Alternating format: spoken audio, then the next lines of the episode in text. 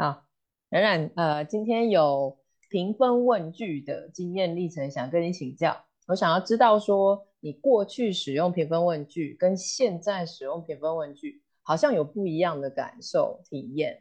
然后我想知道那个变化是什么。嗯，好，那我就来分享一下我的整个对于评分问句使用上面的一个心路历程。我觉得变化还是很大的，就是，嗯，我之之前在后现代课的作业里面也会写到，就评分其实是我用的最有顾虑的一项技术，因为好像每一次使用评分的时候，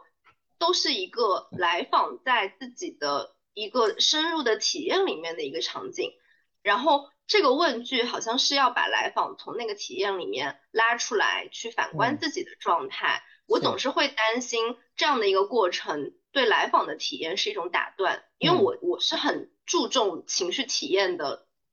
这样的一个风格，所以我就会很担心这一点。嗯嗯，但是呢，就是我觉得好像在练习的过程中，因为我们其实是有很多刻意练习的机会嘛，就是每次就是都会着重的去专门的去。呃，在练习中去使用这个技术，那我可能在练习中我会更加没有顾虑的去使用，然后在过在练习完了之后去跟小伙伴去核对，哎，当时你被我问这样的问题，你会感觉被打断吗？嗯，然后一般来说他们给我的反馈其实都还好，都会觉得说，哎，没有打断啊。然后我自己作为这个练习对象被问这个问题的时候，其实我也会感觉到我好像没有被打断，因为。他在问这个问题的时候，其实他不是把我拽出来带到他想去的那个地方，是，而是说他给了我一个不同的视角，让我从外面再看了一下自己的状态。他好像是一个视角上的补充，而不是一种打断。从我的体验上来说，所以好像就是对这个技术的顾虑会消除很多，但是。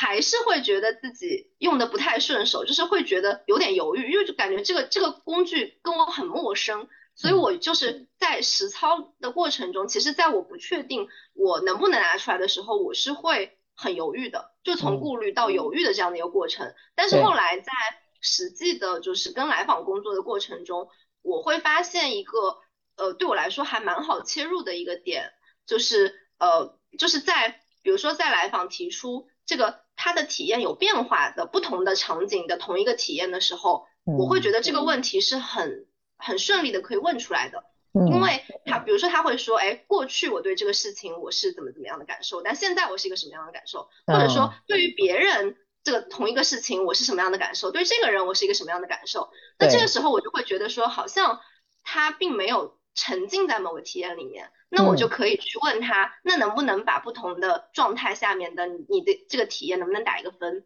嗯嗯，然后这个时候使用这个技术，我就会觉得是非常的顺手，我会知道，哎，这个时候我是可以这样用的。对，哦，所以没有障碍的去使用啊。对，所以你自己分类出来说比较性的场景，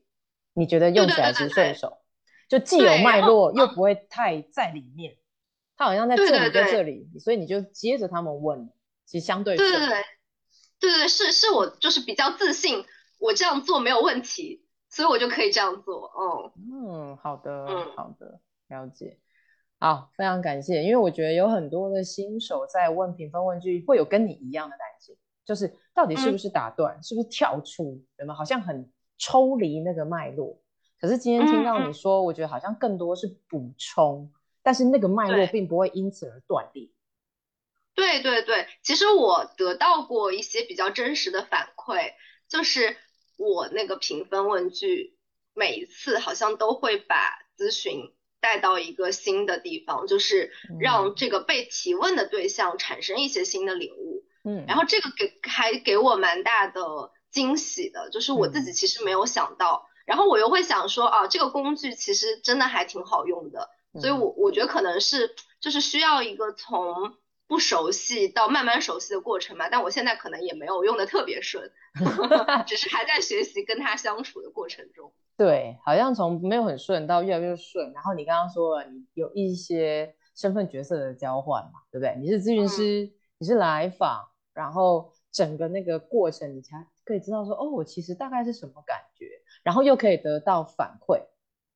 就会更好的补充，说是我觉得做呃评分性问句其实是可以有什么样子的优势的。嗯嗯，这样其实可以更好的增加我们的信心，不是吗？